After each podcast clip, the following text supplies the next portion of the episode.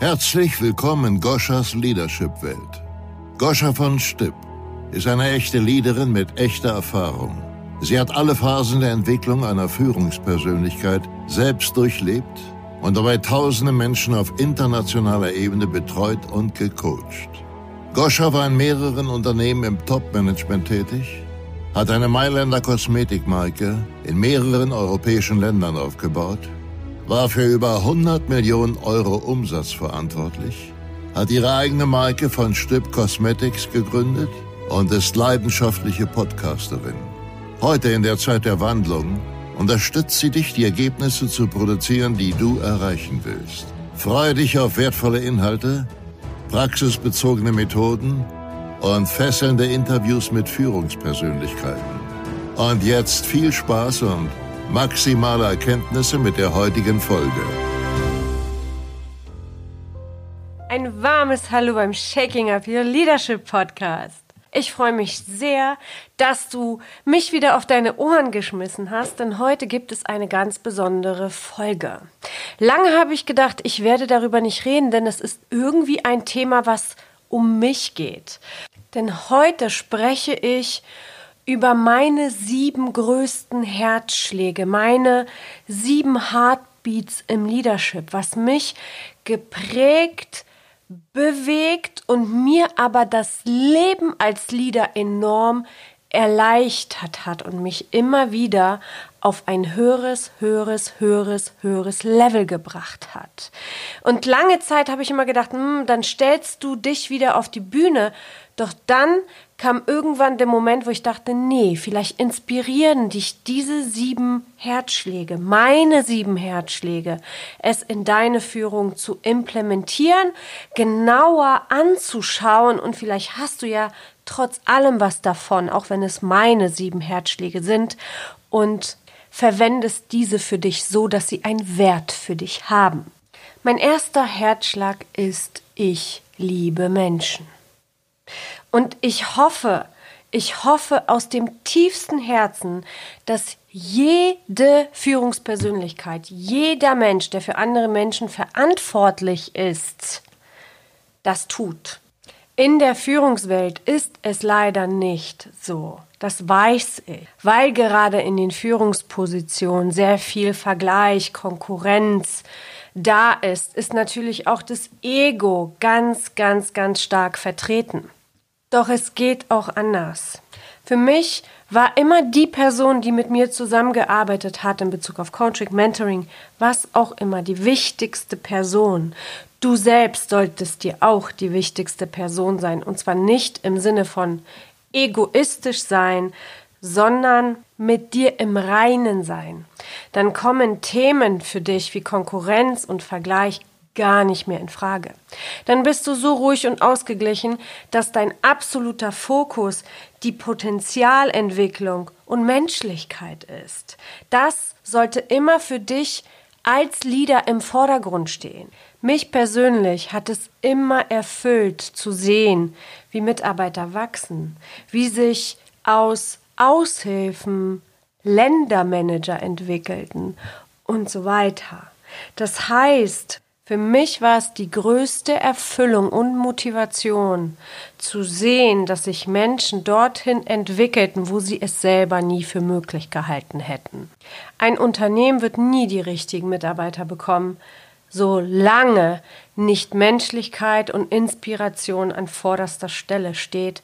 Denn Menschen sind der Ursprung von allem, was entsteht von jeder Erschaffung. Und wenn du als Leader keine Begeisterung für Menschen hast oder null Drive hast, das lernen zu wollen oder aufbauen zu wollen oder optimieren zu wollen, dann bist du in der Leaderposition nicht richtig. Und in der Zukunft werden diese Hierarchien schon frisch aus dem Studium keine Ahnung von Menschen haben, Positionen auch nicht wirklich was bewirken.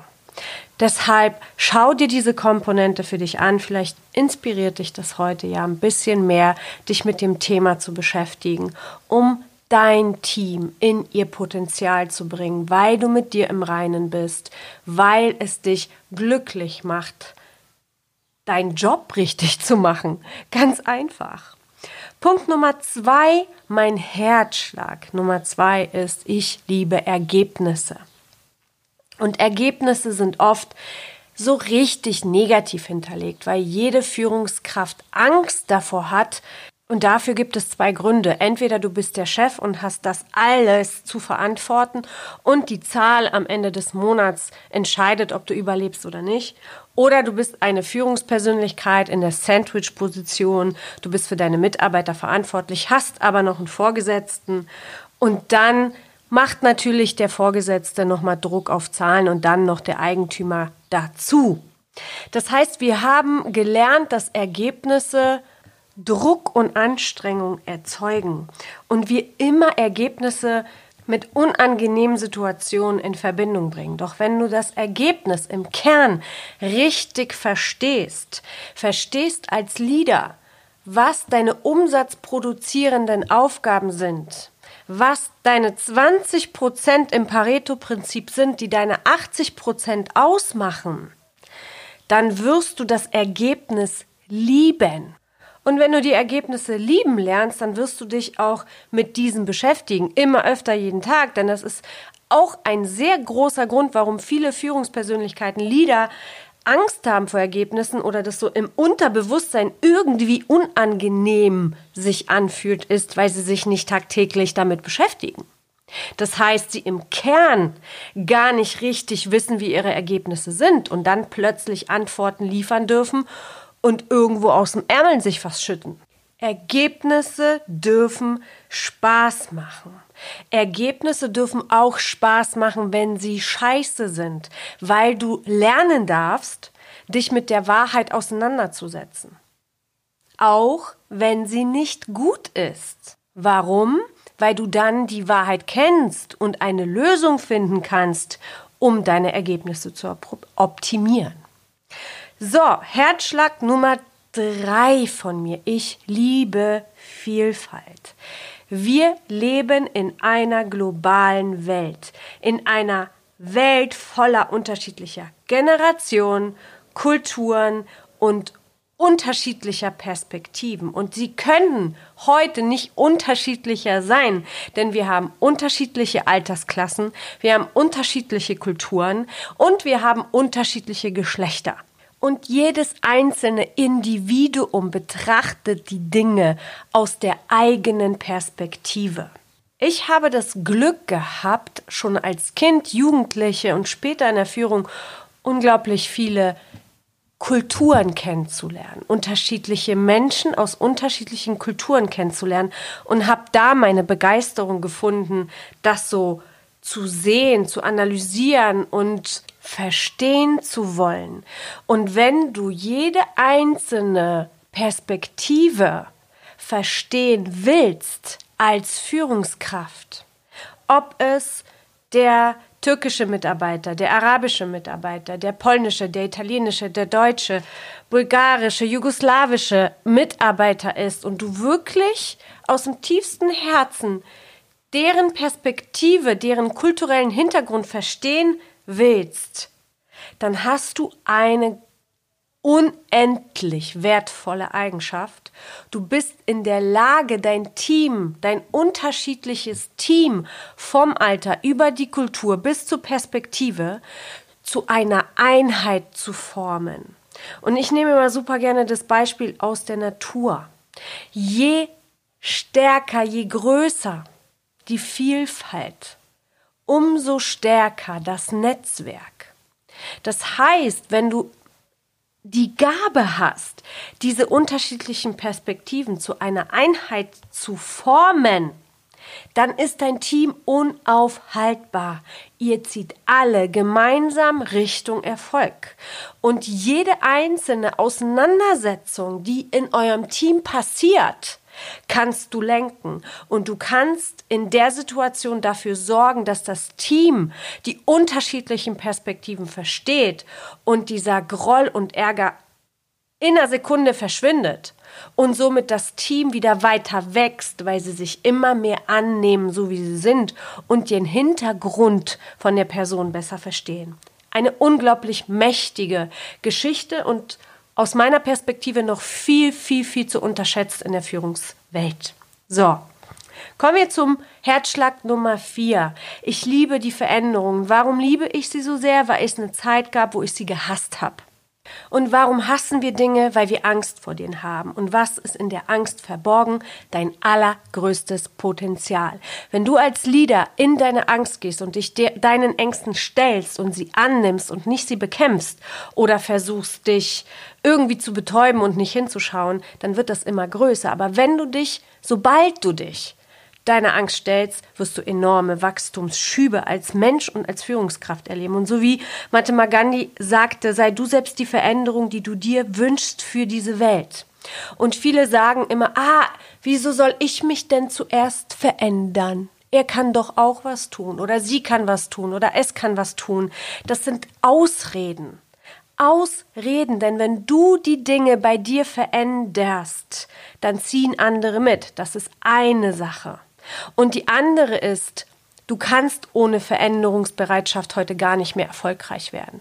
Denn die Welt dreht sich schneller und schneller und schneller und neue Dinge und neue Dinge und neue Dinge kommen auf dich zu. Die Menschen, die andere Menschen führen, müssen Veränderung lieben, müssen adaptiv sein, müssen in der Lage sein, unterschiedliche Wege nach Rom zu gehen und auch in der Lage sein, das dem Team beizubringen oder die Liebe für Veränderung beizubringen. Flexibel zu sein, agil zu sein und sich immer wieder neu an eine bestimmte Situation anpassen zu können, ohne in diese Schockstarre zu verfallen. Denn in der Schockstarre triffst du keine Entscheidung. In der Schockstarre hast du Angst und bist blockiert und hast kein Wachstum, somit auch keine Ergebnisse und fängst an zu stagnieren. Und was das bedeutet, brauche ich dir, glaube ich, nicht zu erklären. Mein Herzschlag Nummer 5. Ich liebe das Detail. Für mich ist das Detail das bewusste Wahrnehmen. Es ist meine Aufmerksamkeit in jedem Augenblick für alles, was mich umgibt, wenn ich es gerade tue. Und für mich beginnt auch da die Professionalität. Die Professionalität eines Leaders beginnt, wenn diese Person in der Lage ist, die Ungeduld auszuschalten und sich die Zeit fürs Detail zu nehmen, damit die Energie stimmt. Und es geht über alle Bereiche, ob du dir detailliert diese Mail durchliest, ob du detailliert diesem Menschen, der gerade mit dir spricht, zuhörst oder woanders bist, wie dein Arbeitsumfeld aussieht, von deinem Büroplatz bis hin zu deinem Auto und deiner Wohnung. Das Detail ist für mich die besondere Energie, die du in ein Projekt, in ein Mensch, in ein Resultat, in jede Situation, die du kreierst, reingibst. Das ist der Punkt, wo deine Professionalität beginnt zu leben, wo dein Projekt beginnt zu leben.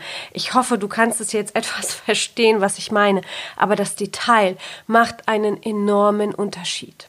Künstler sind dafür ein grandioses Beispiel und ich nehme jetzt den Michelangelo, denn er betrachtete jeden Stein, was er benutzte für seine Skulpturen, als etwas Besonderes. Für ihn war oder hatte jeder Stein eine Seele.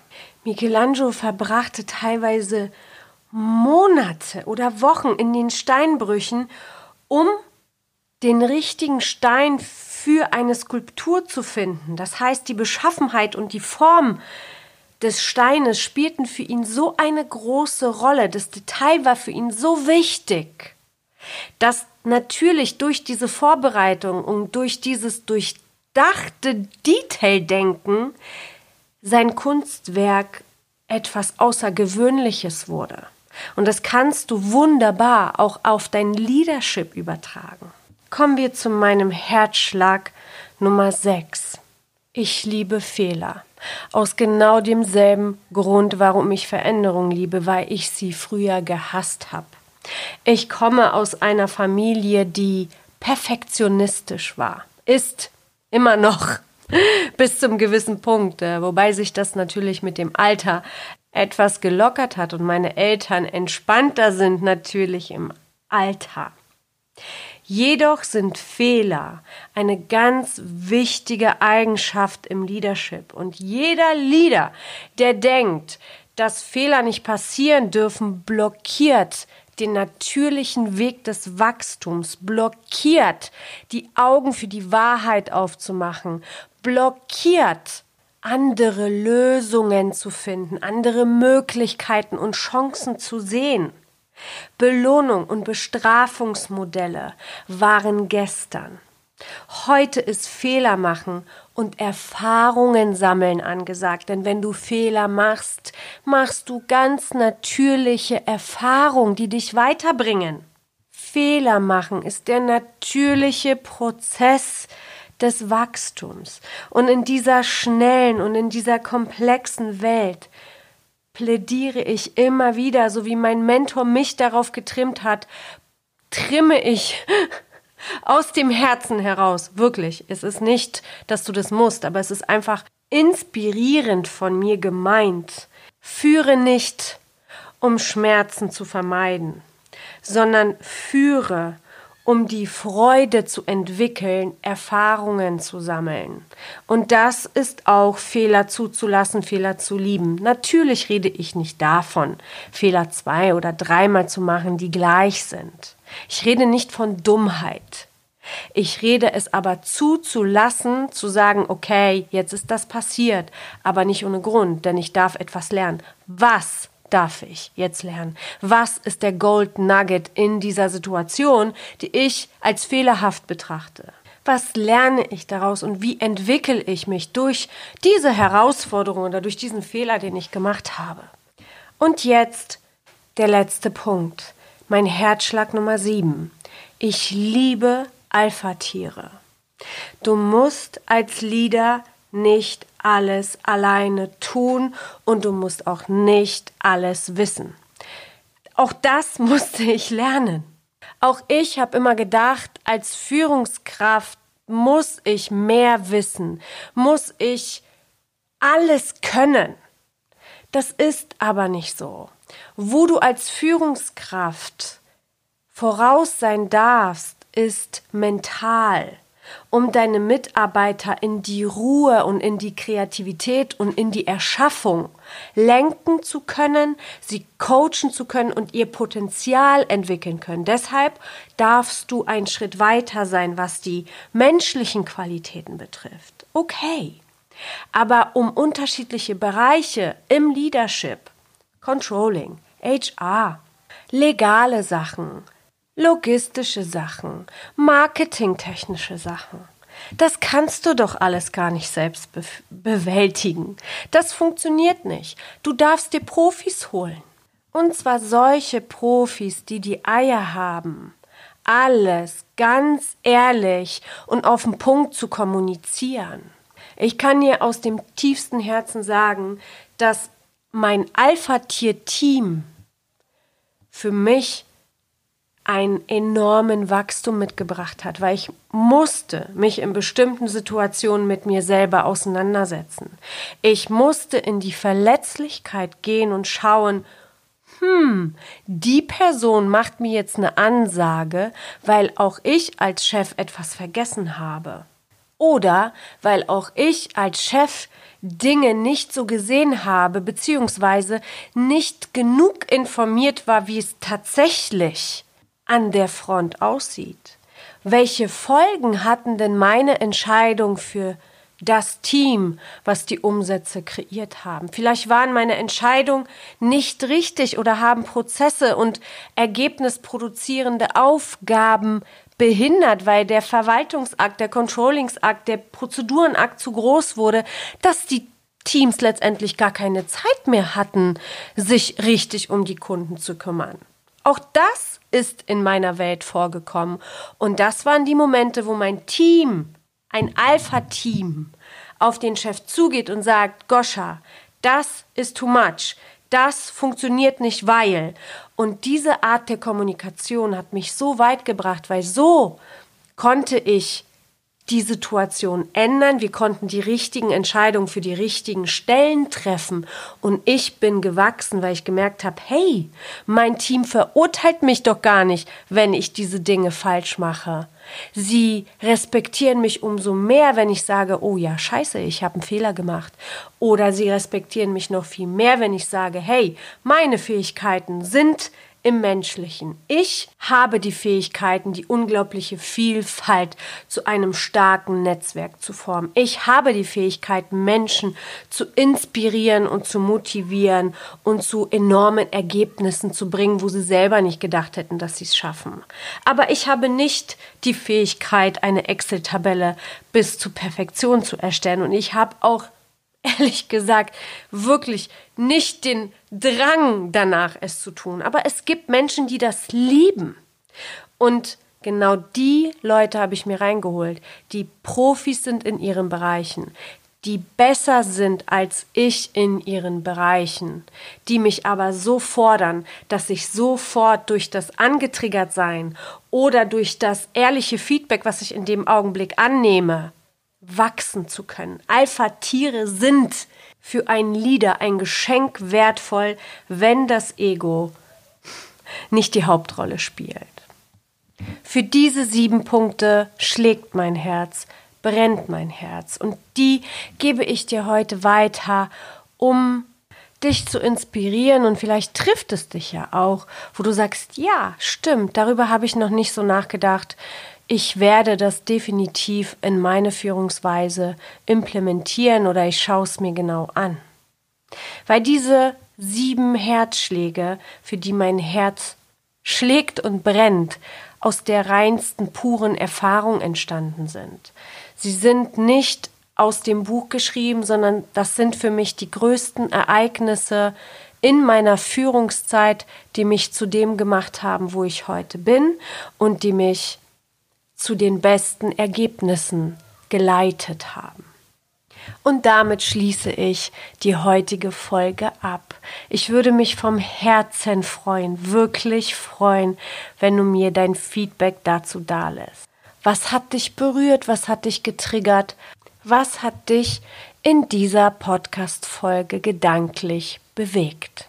Ich würde mich sehr, sehr freuen und sage wie immer Cheers bis nächste Woche, deine Goscha.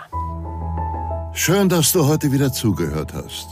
Nächste Woche gibt es weitere Impulse und Inspirationen aus der Leadership-Welt für dich. Was ist jetzt dein nächster Schritt? Um deine Leadership-Skills und damit auch deine Ergebnisse auf das nächste Level zu bringen, ist es wichtig, die hier gehörte Theorie in deine Praxis zu implementieren. Du möchtest gerne einen konkreten Plan für dich dann geh auf die Webseite www.goschavonstück.com und trage dich für ein 20-minütiges Kennenlerngespräch ein. Dort bekommst du eine Strategie, wie du bessere Ergebnisse erreichen kannst.